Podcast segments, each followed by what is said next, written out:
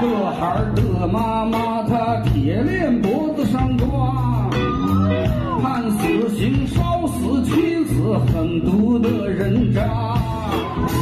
不能把唐山说成像歌坛镇一样啊！毕竟啊，歌坛镇里还有个蝙蝠侠。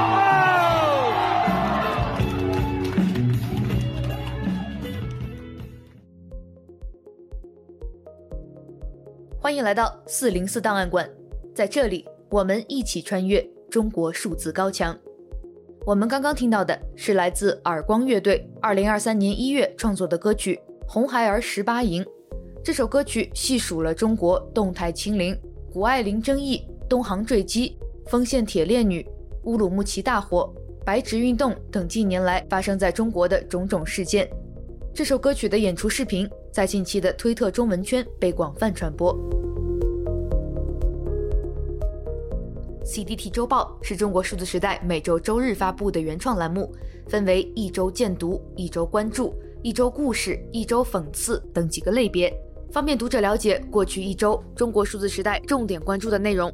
如果大家希望了解更多本期节目中提到的相关新闻事件或文章，欢迎点击本期节目简介中的链接，在中国数字时代网站阅读更多内容。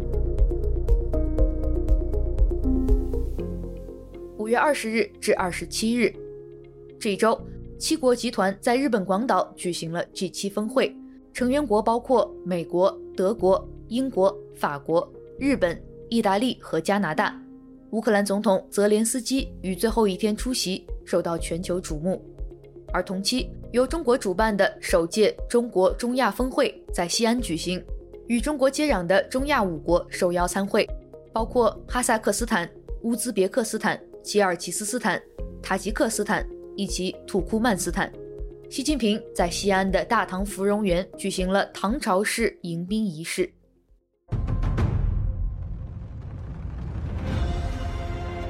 海内存知己，天涯若比邻。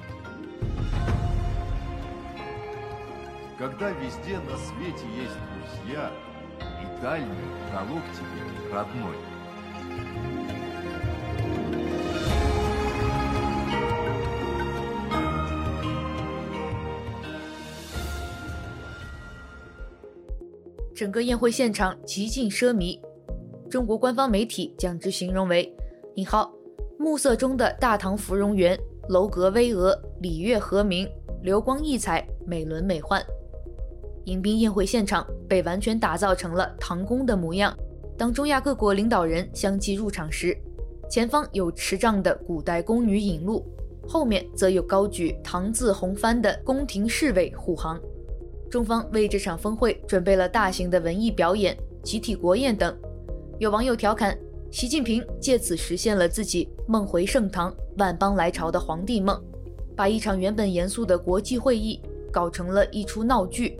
一出大唐盛世古装戏，而相比之下，五月十九日至二十一日在日本广岛举办的 G7 峰会则显得相当寒碜。会议的桌子大小、晚宴标准，甚至连领导人的身材都成为了中国网民的参考对象。有网友调侃：“中国中亚峰会（引号）以小熊维尼为代表的各国领导，西装革履也藏不住肚腩，谁贫谁富一目了然。”在墙内短视频平台上，中亚峰会期间的表演视频出现了罕见的翻车情况。有网民在评论区问道：“安禄山啥时候登场？杨贵妃何时上吊？”有位西安的视频博主分享了附近居民在峰会期间被禁止开灯、拉开窗帘的经历，而这也仅仅只是会议扰民的一个侧面而已。还有更多当地市民受到了交通管制以及社区管控。在此民怨沸腾的背景下，外交部发言人华春莹哪壶不开提哪壶，在推特发布了一则井底之蛙的漫画，表示 G7 不等于全世界，反遭网友嘲讽说一定是急坏了才发此自画像表达心情。在中国与西方逐渐脱钩的大背景下，两大峰会的确透露出竞争意味，但到底是谁被孤立，谁是井底之蛙，不大好说。对此，有网友用微信群做比喻，说：“旧群没解散，这个叫做不脱钩。你在旧群发红包，大家也还会抢，但其他人发红包肯定首选在新群。”在打造了“五邦来朝，梦回大唐”的盛世荣景后，五月十九日，中方宣布向中亚五国提供总额高达二百六十亿元人民币的融资以及无偿援助，而此次的大撒币举措更显得是赔本赚吆喝，打肿脸充胖子。因为在过去的一周，互联网大厂裁员，城镇青年失业率飙升，地方债务问题突出，幼儿园倒闭潮出现，年轻人结婚生育意愿走低，二手房交易价格大跌等新闻相继成为热门话题。后疫情时代，经济复苏稳中向好的局面根本没有出现，以至于有自媒体呼吁，中产再不调整预期管理就晚了，不要始终对中国经济保持着不切实际的乐观。这一情景让人反讽似的联想到2021年年初习近平的那句“时与势在我们一边”，而当多米诺骨牌效应次第展开的时候，许多事情仿佛都有了互为因果的紧密关联。在三孩生育政策紧急出台时，似乎就为当下的幼儿园生源短缺埋下了伏笔。在 B 站演讲视频《奔涌吧后浪》让青年们难以共情的时候，似乎就为孔乙己文学的出现埋下了伏笔。在广西南宁建发房产公司与当地银行共同推出百岁贷时，似乎就为近日爆出的国有控股汇博公司天价停车费问题埋下了伏笔。而在这所有的热点事件中，抖音及各短视频平台近期出现的反对崇洋媚外挑战，令许多人感到意外。这个活动的参与人数一度破百万，其讨论焦点集中在中国女性的跨国婚恋上，甚至再度出现了几年前被热炒的“中国男孩保护中国女孩”的声音，可以说是近年来各种民族主义宣传所结出的硕果。有大量网民在此话题下发布了排外。厌女的歧视言论，并将女性大规模资源化。比如，一位网友提问：“为何男人可以娶外国女人，而女人嫁给外国男人却会被骂得很惨？”对此，有人回复道：“往家拿东西和往外拿东西不一样吧？”能将此话题推到如此热度的原因，大概包括许多男性严重到扭曲的生殖焦虑，以及对女性权益的彻底漠视。他们往往不关心女性的任何事情，但却对女性人矿资源的归属问题尤为在意。正如微信公众号作者唐一水的精辟总结：引号，女性被家暴，他们说这是家务事；女性被职场歧视，他们说女的就是没有能力；女性被拐卖、被强奸、被街头暴打，他们说不要挑起两性对立。当女性和外国人恋爱，他们终于开始。保护中国女孩。一周见读，本周一份来自中国公安部十一局的内部通知，疑遭邮箱爆破而对外泄露。通知显示，二零二三年三月二十四日，中国公安部第十一局在全国范围内发布内部通知，计划组织全国各省市四十多名网络特侦、大数据系统建设和数据挖掘骨干。在北京展开为期一个月的侦查专项会战，该会战的主要内容是：引号派员参加与境外网军的舆论争夺战，切实维护网上政治安全。这份通知中提及了多个公安局网络安全保卫支队，文末还附上了一份参战人员名单，名单内总共列出了三十二个参战民警的真实姓名。中国数字时代通过网络搜索与交叉验证。独立核实了名单上一部分参战民警的身份，目前我们已经确认有至少十一人的确是各地的网警人员。目前中国官方似乎已知悉该名单遭泄露，并采取了行动。截至发稿前，名单内人员的百度百科页面均已下线，而微博也对名单里的全部名字进行了清理。请见文章立此存照，关于派员参加境外网军侦查专项会战的通知。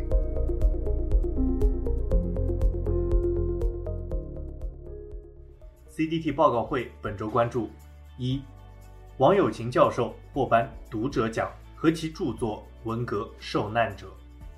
二、中国的国民福利排名第一百零七。三、巴伦周刊：中国的年轻人求职难。中国数字时代本周推荐媒体：中国文革受难者纪念园。这是文革研究学者王有勤教授创立，并且众多志愿者参与的网上文革博物馆。其内容主要包括文革受难者名录、受难者家人和亲友的纪念、文革回忆录、回忆录像和图片、纪念文章、历史资料收集、电子书、新增的资料以及动态和随笔等等。请见本周的 CDT 报告会：抵抗遗忘的战斗，文革受难者书评外二篇。本周第三篇荐读来自我们开头提到过的微信公众号“唐一水”的文章，《中国男孩又来保护中国女孩》。文中写道：本周一些甚至难以寻觅出处的黑人谣言，竟又一次在短视频平台激起尴尬无比的话题表演。中国男孩保护中国女孩话题再一次冲上热搜。平日连高铁卖个卫生巾都要骂麻烦的男性。当下陶醉的网络虚空式保护中国女孩，究竟是正义感使然，还是对女性的又一次大规模资源化？婚育自由的文明环境下，大喊“凤女不该嫁夷狄”的脸酸口号，不知是质疑社会底线，还是单纯的种族羞辱和动物欲表达？对女性美黑和拜金的谴责，折射出的其实是她们没有性也没有钱的严重到扭曲的生殖焦虑。其实。与其大喊保护中国女孩，不如想想究竟是谁在伤害中国女孩，是谁使得中国女孩需要保护？请见相关文章。周关注：五月十八日，中国主办的首届中国中亚峰会在陕西省西安市大唐芙蓉园举行了唐朝式的迎宾仪式，整个宴会现场极尽奢华。现场视频显示，迎宾宴会现场不仅被布置成了豪华气派的唐宫模样，还有很多宫女侍卫陪伴在各国领导人左右。对此，有网友称，中亚峰会耗资千亿，每一段都充满着帝制的气息，就为了满足习近平当皇上的皇帝梦。本周关于中国中亚峰会，我们收录了两篇相关的网络民意。五月十九日，习近平在中国中亚峰会上宣布。中国将向中亚国家提供总额二百六十亿元人民币的融资支持和无偿援助，并愿帮助中亚国家加强执法安全和防务能力建设。此外，据一些微信聊天截图显示，住在会场附近的居民日常生活和出行均受到影响，西安市南二环遭到封路。目前，在微博、头条、B 站等社交媒体上，相关评论被审查删帖。请见。习近平主持唐朝式中国中亚峰会，网名不错，只差龙袍，以及一篇知乎问答：如何解读华春莹再发青蛙做景观天图？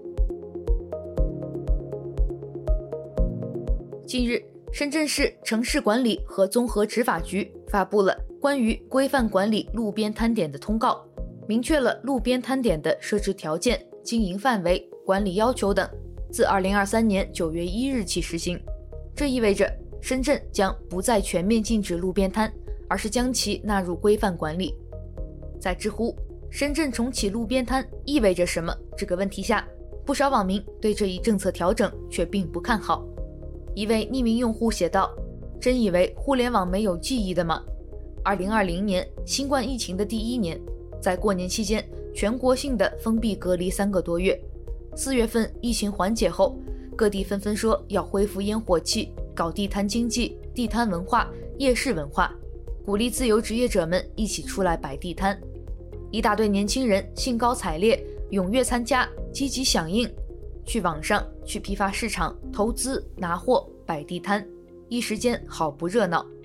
结果两个月后，厂家、供货商清库存结束，各地陆续禁止摆地摊。翻手为云，覆手为雨，这就叫下棋。另一位知乎用户 Nobita Nobi 写道：“别装什么外宾，你不是第一天在这里生活。回想自己的一生，他们每一次假模假样的释放所谓的善意，最后不都是证明和你想象的完全不一样？没有放开，从标题就能看出来，是不再全面禁止，不是全面不再禁止。真实情况最好也不过是给少量的摆摊名额，在指定的场所摆摊，然后获得这个资格需要投标中标，经过严格的筛选，然后每个季度还要缴纳一定的摊位费。类似某些别的城市，在固定地方有摆摊艺人，不是知名画家，就是知名手艺人、知名网红，脖子上挂了个名牌，正规开摆那种。这些和我们这种身无分文的失业大学生和进城啥都不懂的底层民工没有半毛钱关系，我们最多只能去送外卖。请见网络民意：深圳重启路边摊意味着什么？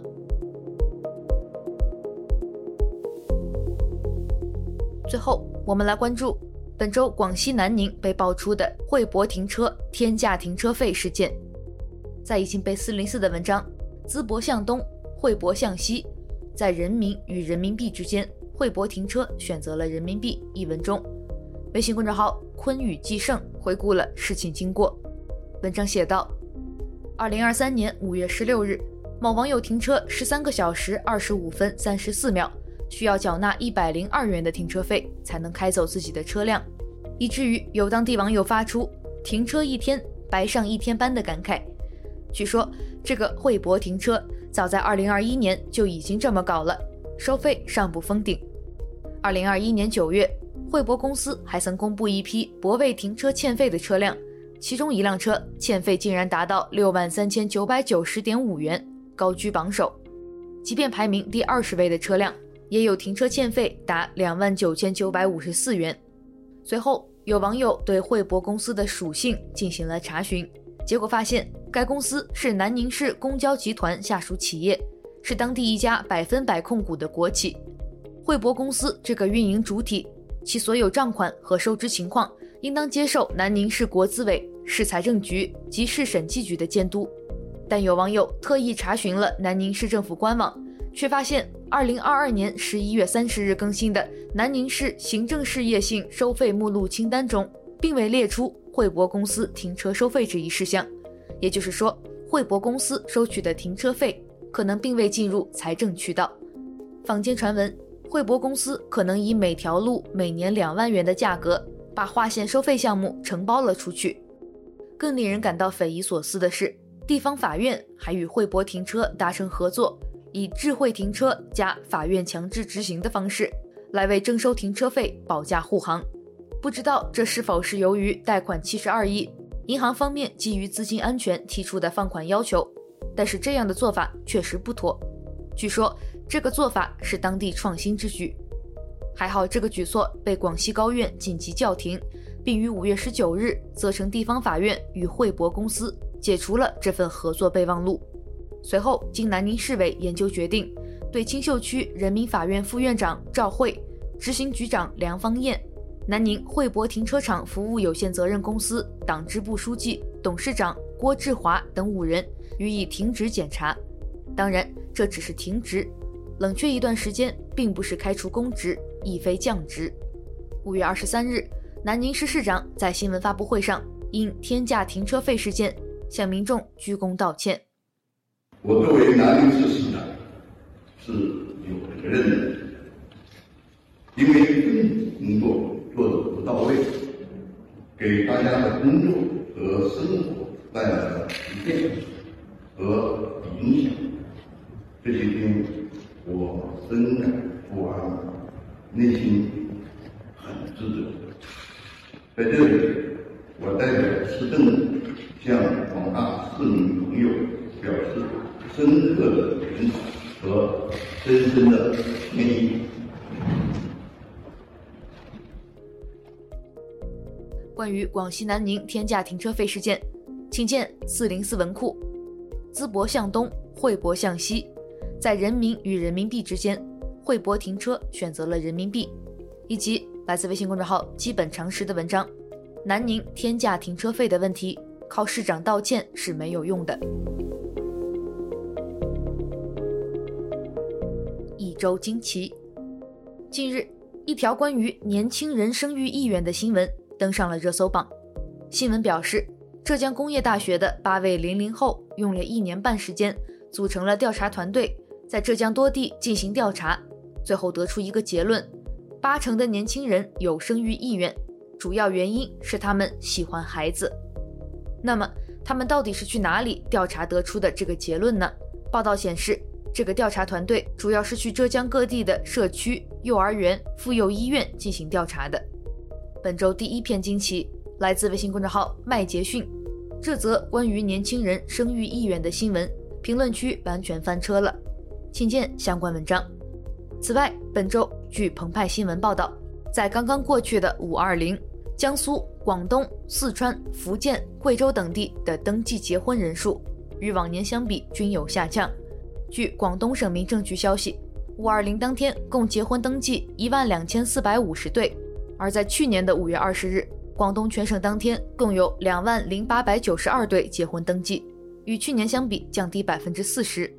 四川省在五月二十日当天办理结婚登记一点六万余对，而在二零二二年五月二十日，这个数据则是二点五万余对。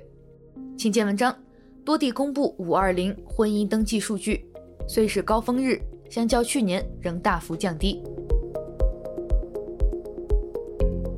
下面一篇惊奇来自微信公众号“灰常有思”，有国企把今年应届毕业生全给裁了。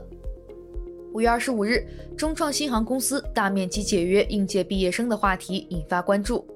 有网友表示，自己在五月十六日被告知获得 offer，期间还多次与对方进行正常入职沟通。但在五月二十四日，入职群聊在没有任何公告的情况下突然解散。很快，自己也收到了解约通知。据准员工透露，身为国企的中创新航公司，这一次一口气裁掉了两千多名全国各地的应届毕业生。被大规模解约的城市不止成都、合肥、厦门、常州、武汉等分公司都出现了这种情况。根据国家统计局公布的数据，今年四月份，城镇青年调查失业率达到了百分之二十点四，超过了去年七月的百分之十九点九。与此同时，根据人力资源和社会保障部，二零二三年高校毕业生人数将达到一千一百五十八万，在去年首次突破千万，达到一千零七十六万之后又创新高。六七月份，伴随大批高校毕业生进入社会，青年调查失业率很可能还会更高。而过去几年受经济影响，很多企业的校招名额都在减少，这已经是众人皆知的现象。请见相关文章。最后，一周视频。五月二十一日，中国国家一级演员、粤剧表演艺术家何赛飞在戏剧类综艺节目《中国梆子大会》中担任评委。节目中，一位名为张君波的青年戏曲演员的现状引起争议。五年前，张军波被调到山西省省团，却一直没有转正，至今还是临时工。他每月工资只有一千五百元，住在集体宿舍，而在老家吕梁却有三个孩子需要抚养。在工作之余，他还需要兼职开网约车赚钱。张军波自述，他是因为热爱戏剧才未离开这个行业。听闻此事，评委何赛飞难掩愤怒之情，他痛斥有关文化部门。他喜欢，他从骨子里喜欢。但是，我们现在国家也好，政府也好，我不知道这样的平台说这个话，可能到时候又要被听了。振兴戏曲真的不是喊的，他就是艺术家。大家都看到了，这出戏很难演，就这么一个人，叙述性的，带着情绪的，不是艺术家怎么能够把持住整个情绪？整一个把我们的眼球吸得牢牢的，气都没有喘过。看这段戏，唱作念全是。这样的艺术家不保护，不给予基本生存，给谁？你们口口声声梅花奖、文化奖，几百万、几千万，花那么多钱拍一台戏，得了奖以后，封在仓库里面，老百姓也看不到。戏呢？钱呢？到哪里去了？你们基层的领导，你们怎么接受？怎么来执行党中央的国家的政策的？复兴、传承，你们的钱都用到哪里去了？谢谢。我，对不起，我我真的，谢谢。你们把我抓了去，我要讲。谢谢。何赛飞为基层戏剧工作者的发声，在中文互联网上迅速引起关注，并登上微博热搜。一众网友留言支持何赛飞。网友吃吃吃的笑评论道：“想起了新冠初期，老子到处说。”网友雪桃子评论道：“你可以躲在角落里选择沉默，但不要嘲笑甚至诋毁比你勇敢的人，因为他们争取的阳光也终会有一刻照到你身上。”何老师作为艺术名家、功成名就，完全可以选择沉默，但他没有。他是敢于在这个时代说真话的人。何老师德配其位，真正的人民艺术家。请见 CDTV，演员何赛飞怒批戏曲界现状：戏呢？钱呢？哪里去了？本周关于何赛飞的评论，我们收录了另外两篇评论文章，分别是来自维州戏曲的死与生。以及来自晏殊时评的文章，何赛飞揭开了一个大疮疤。以上就是本期节目的全部内容。如果大家希望了解本期节目中提到的相关新闻事件或文章，欢迎点击文字简介中的链接，在中国数字时代网站阅读更多内容。中国数字时代 CDT 致力于记录和传播中文互联网上被审查的信息，以及人们与审查对抗的努力。欢迎大家通过电报 Telegram 平台向我们投稿，投稿地址请见本期节目的文字简介。阅读更多内容，请访问我们的网站 cdt.media。